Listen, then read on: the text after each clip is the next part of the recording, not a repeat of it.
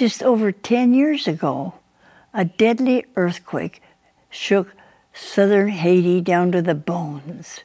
Thousands of buildings were destroyed, and countless people lost their homes. At the time, donors and the government made a number of ambitious promises to help build the country up. But the reality is that progress has been slow. And, and in this month's World article, we're going to take a look at Haiti a decade later. How much has been accomplished? And how long is the road ahead? Open your magazine to see what it would take to get this struggling country back on track.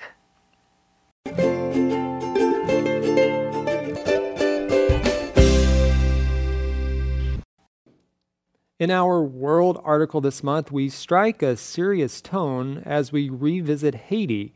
They suffered an earthquake or experienced an earthquake back in 2010.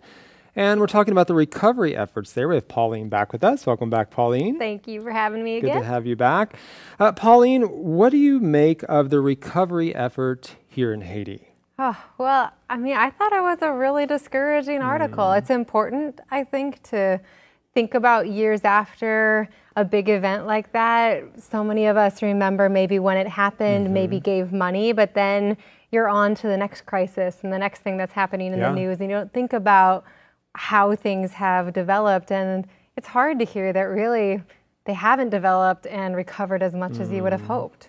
Absolutely. Yeah, I think it's especially discouraging to me because I gave money Mm. to organizations that were supposed to help them. Mm-hmm. You know, And would you continue to give after you see, oh, maybe your money wasn't used in the best way? Would you continue to give? I would still give. I Mm-hmm. still believe in giving to nonprofits. I really believe in the good work a lot of humanitarian organizations are doing and nonprofits Mm. are doing.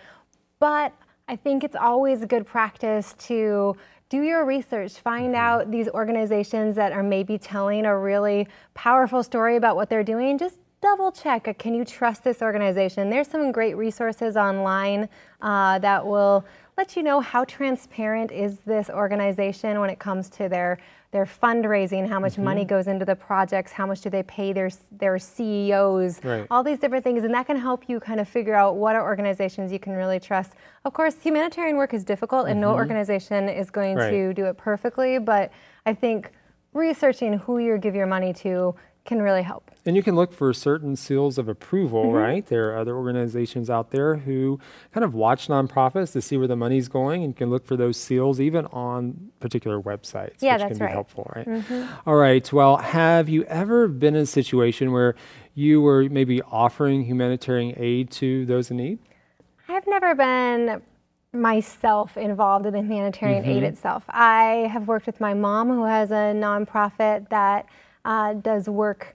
Well, what she does is she buys products from Mm. organizations that are helping people who are uh, highly in need, uh, people who maybe have gone through crises Mm-hmm. or who would be the most affected if there was a crisis like this.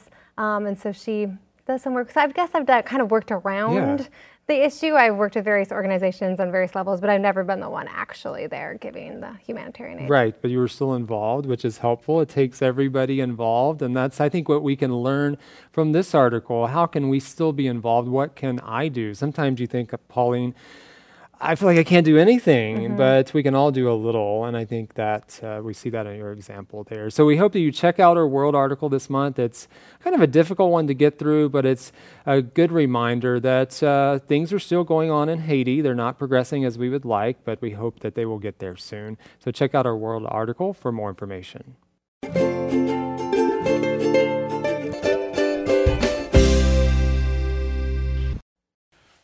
Welcome back, people. I'm here in the studio with Jean Valdez, who is currently working as an architect in Haiti. Uh, so you've been there for what, six years now?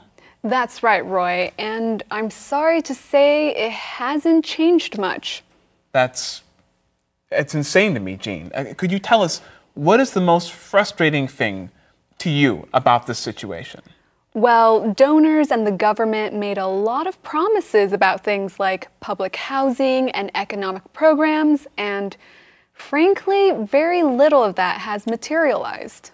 So people are still living in squalid, unsanitary camps, uh, still displaced from their homes.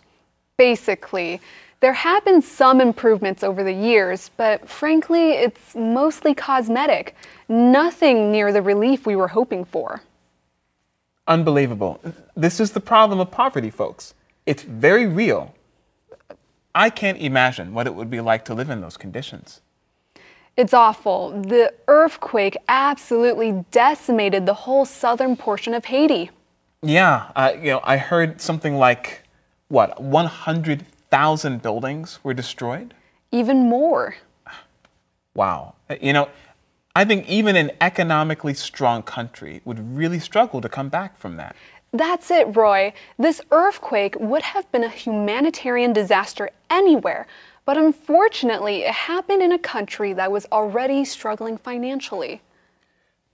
Well, I mean, is there a light at the end of the tunnel here? You know, do you really see this working out in the end? The most important things right now are shelter and medical facilities. If we can get that under control, things will start to look up. Thanks so much for being on the show, Jean. Uh, we're going to take a break, and when we come back, we'll have a nurse with us who's been working and living in Haiti for the last six years. So stay tuned.